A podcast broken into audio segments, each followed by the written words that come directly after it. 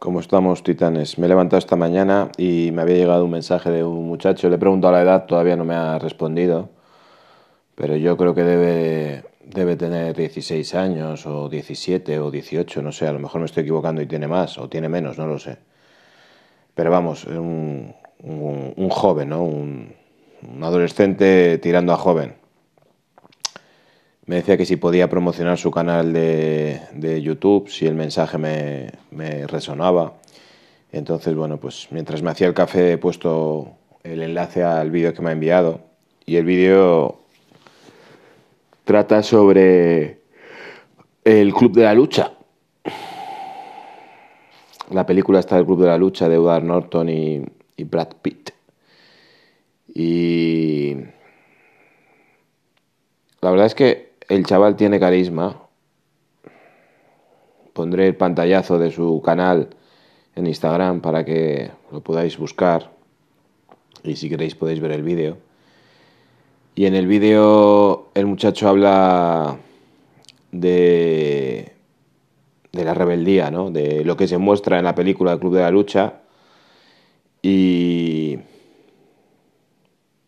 elogia ese despertar que se produce habla de cuatro fases de la que dice que habla Nietzsche de ellas, que es del cordero al camello, del camello al león y del león al niño, en una especie de símil del despertar de, del ser humano, de las normas y de los valores impuestos a, a un nuevo ser humano.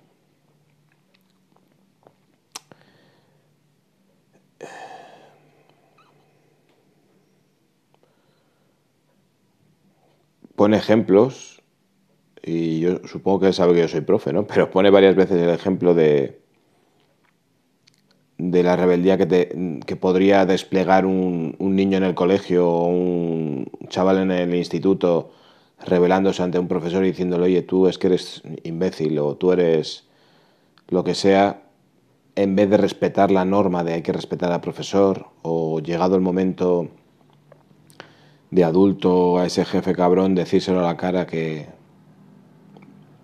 Entonces él entiende, él entiende esta... Cuando digo él me refiero al, al youtuber, al chaval, que es que no me acuerdo de su nombre. Bueno, creo que lo tiene en el canal puesto. Espera, que te digo cómo se llama. Víctor Sánchez. Víctor Sánchez. Pues Víctor cree que... Así se llama su canal, ¿eh? por si queréis visitarlo.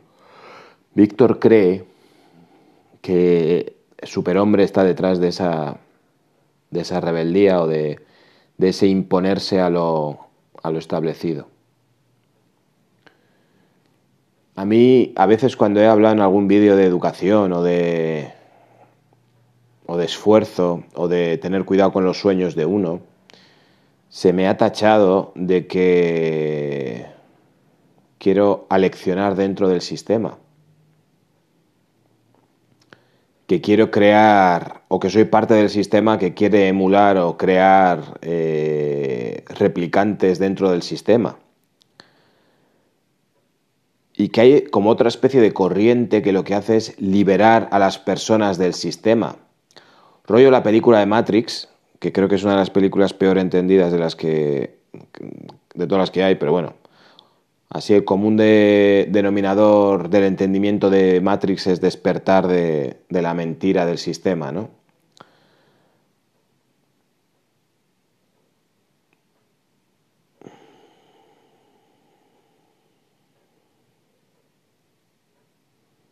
El tema, el tema es un poquito más complejo porque eh, es como el cuento de Caperucita, ¿no? que enseña que hay lobos la enseñanza que creo que tiene valor y peso es la enseñanza de, que hay lobos. Y hoy en día, en la sociedad en la que vivimos, en el siglo XXI, en, en concretamente eh, en el año 2020, independientemente de lo que nos vaya a pasar a raíz de, del bicho este que pulula por ahí. Eh, hay una serie de, de lobos. El lobo puede ser la metáfora de cómo funciona el sistema, ¿no? Y lo que ocurre es que somos seres sociales. Y esa sociedad implica un sistema. Y casi todo sistema implica una jerarquía y un orden interno. Jerarquía y orden interno aseguran que el sistema funcione. Aquí yo creo que hay una cuestión que se nos escapa y es que dentro del sistema efectivamente habrá gente que tenga mucha suerte, habrá gente que tenga mala suerte, habrá gente que engañe y ascienda y habrá gente que no engañe y no ascienda, habrá malas personas, habrá buenas personas, tendrás buenos jefes, malos jefes, etc. Todo eso estoy de acuerdo. Todo eso estoy de acuerdo.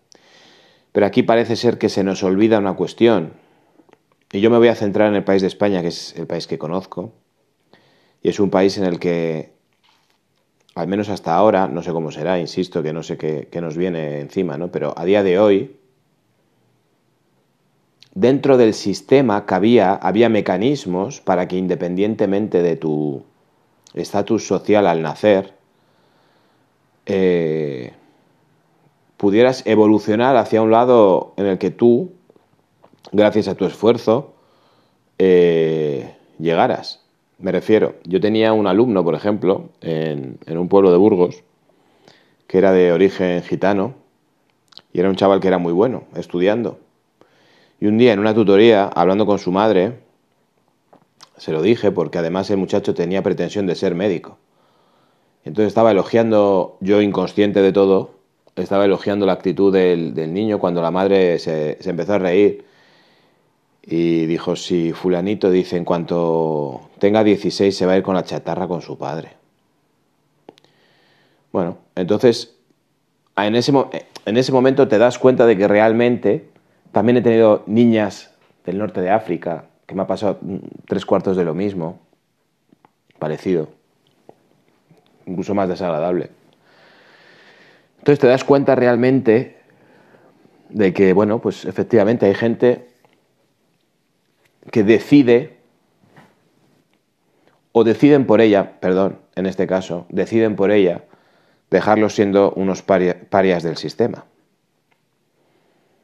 Otros deciden ellos mismos, voluntariamente, sin imposición de su familia o de sus mayores, ser los parias. Y lo deciden con su actitud vital, con su desgana, con su falta de, esfuerzo, de voluntad, de...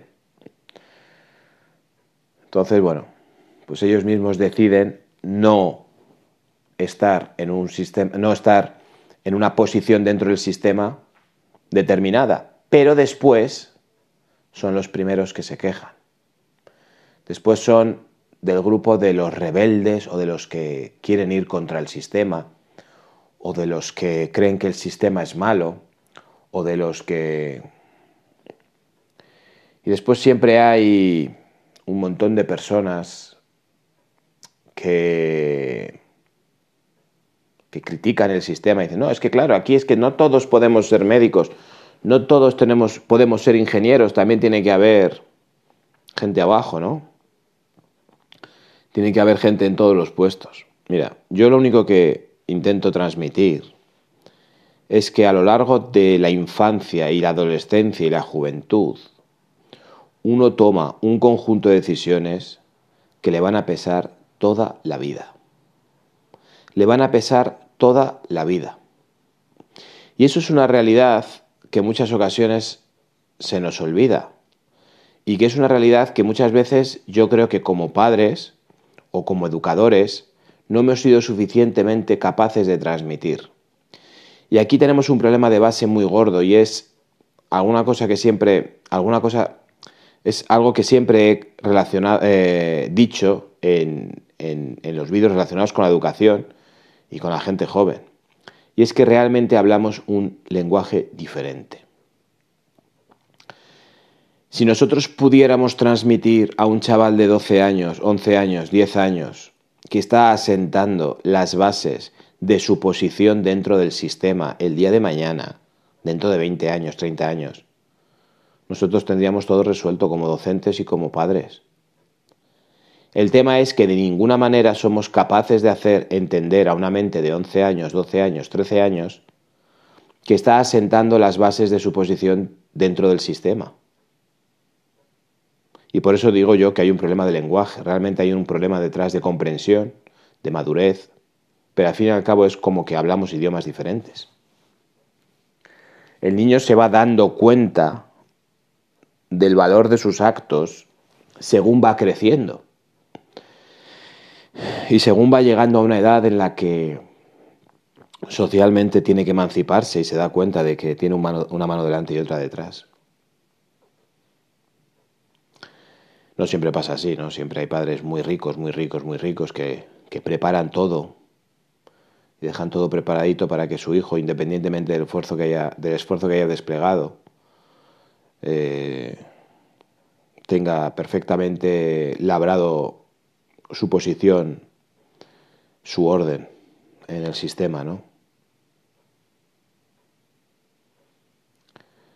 De hecho, una de las cosas que pienso contra las que sí que nos deberíamos de rebelar es frente a cualquier cosa que suponga una discriminación en el mundo académico. Es decir, si tuviéramos gobernantes decentes, su lucha, una de sus luchas principales sería por eliminar cualquier tipo de clasismo dentro del mundo académico. Me refiero, no hace mucho veía con, eh, con, una, con un familiar la diferencia de precio, de acceso a diferentes universidades para hacer la misma carrera. En este caso concreto era la carrera de INEF, de eh, educación física, el grado, ¿eh? no, estoy hablando de, la, del maestro de educación física, sino de, del, grado superior de educación física. Ahora mismo no me sale el, nombre. Y había una diferencia de miles de euros había alguna universidad cuya matrícula anual eran 12.000 euros, 13.000 euros, algo así recuerdo. A lo mejor me estoy equivocando y estoy diciendo una barbaridad, pero vamos, una diferencia abismal entre unas y otras. Y yo me quedé sorprendido y me dice, no, y me dijo él, dice, no, es que mira, si haces aquí, en esta universidad, las prácticas las haces en el Real Madrid. Y de ahí imagínate dónde sales. Vale, eso, eso es tremendamente injusto.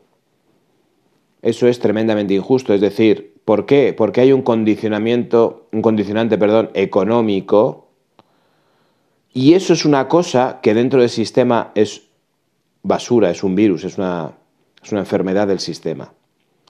El acceso a la educación y por ende el acceso a, a una formación que dependa del dinero, eso es un fraude dentro de un sistema como el que queremos o pensamos que es el que estamos viviendo, ¿no?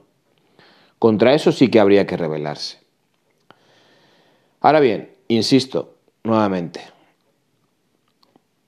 creo que el mensaje importante es entender que rebelarse contra el sistema hay un conjunto de creencias que a mí me parece que es fundamental rebelarse contra ellas. Estoy de acuerdo. Pero el cambio, eh, la fuerza, eh, viene de estar dentro del sistema en una posición adecuada donde tú puedas realmente implementar cambios. Es decir, si tú crees, por ejemplo, como dice este muchacho, que su jefe es un cabrón, eh, bueno, este muchacho no tiene jefe porque es joven, pero está diciendo que plantea la situación de tener un jefe cabrón y tener el valor, despertar y tener el valor de decirle a la cara a ese jefe, eres un cabrón. La fuerza reside en llegar a ser un jefe y no ser cabrón. Es decir, el poder de cambio real es cuando decides ser tú ese cambio y entonces yo ese discurso lo valoro y me lo creo. Es decir, si alguien cree que su profesor es un cabrón, si él llega a ser profesor, que no sea un cabrón. Si alguien cree que ciertas cosas están mal, cuando él tenga en su poder decidir sobre esas cosas, que ejerza tal y como él cree que debería de haber sido. Y está generando dentro del sistema la semilla del cambio, porque está ofreciendo un modelo de actuación diferente. Entonces, no nos podemos quedar en la superficie y decir, no, mira, es que a un profesor, si te parece un cabrón, dile que es un cabrón. No, porque el profesor, dentro de su posición, no puede ser insultado. ¿Por qué? Porque existe un orden establecido en el que una serie de alumnos van a aprender una serie de conocimientos y actitudes. Y una de las actitudes que se aprende o se debería de aprender es que en función del contexto en el que estás hay un conjunto de términos lingüísticos que puedes usar y otros que no puedes usar. Es tan sencillo como que, por ejemplo, yo, cuando estoy en clase, se lo digo así abiertamente a los muchachos. Digo, si yo no digo que no uséis palabrotas, simplemente os estoy diciendo que tenéis que ser conscientes de que en qué contexto estáis, podéis usarlos o no podéis usarlos. Si yo no te digo que te sientes de esta manera o de esta otra, sino que te estoy enseñando a que hay contextos en los que tú te tienes que sentar bien. Y les pongo un ejemplo muy sencillo. Digo, si el día de mañana tú vas a pedir trabajo, estás mal sentado en la silla, en la dinámica de grupo que te plantean no sabes hablar, eh, tu lenguaje es escaso, incluso grosero, pues es bastante probable que no te cojan. Entonces, el contexto de la escuela enseña una serie de valores que funcionan dentro del sistema para que tú puedas tener éxito dentro de este sistema. ¿Que lo estamos perpetuando? Pues hombre, es el orden. Es un orden. Y yo creo que toda la gente que dice que este sistema es malo no muestra un modelo de sistema diferente a este. Es muy fácil criticar el sistema desde la crítica sin más, sin ofrecer ningún tipo de alternativa, ni siquiera en tu propia vida muestras una alternativa diferente. No estoy hablando de este muchacho ya porque no lo conozco, ¿eh? hablo en general. Soy de la opinión, de la ferra opinión, de que el sistema se cambia desde dentro, ofreciendo modelos nuevos. Nosotros, como ciudadanos, como entidades individuales, nuestra área de acción está limitada. En el mejor de los casos, tú imagínate que yo que sé, pues que eres, que llegas a ser, por ejemplo, en el caso de este muchacho, un influencer que, que mueve a 5 millones de personas, a 7 millones de personas poco cambio puede hacer en el sistema, incluso a ese nivel. Entonces, realmente, asentar los pies en el suelo, aunque duela, aunque no sea bonito, aunque no sea cool, aunque no sea guay, aunque no sea... Es decir, vamos a ver dónde estoy y cómo puedo realmente yo, que estoy disconforme con un montón de cosas en esta sociedad, cómo puedo yo realmente comportarme para ofrecer un, modelo que vaya modificando al conjunto de personas o circunstancias con las que yo sí tengo contacto.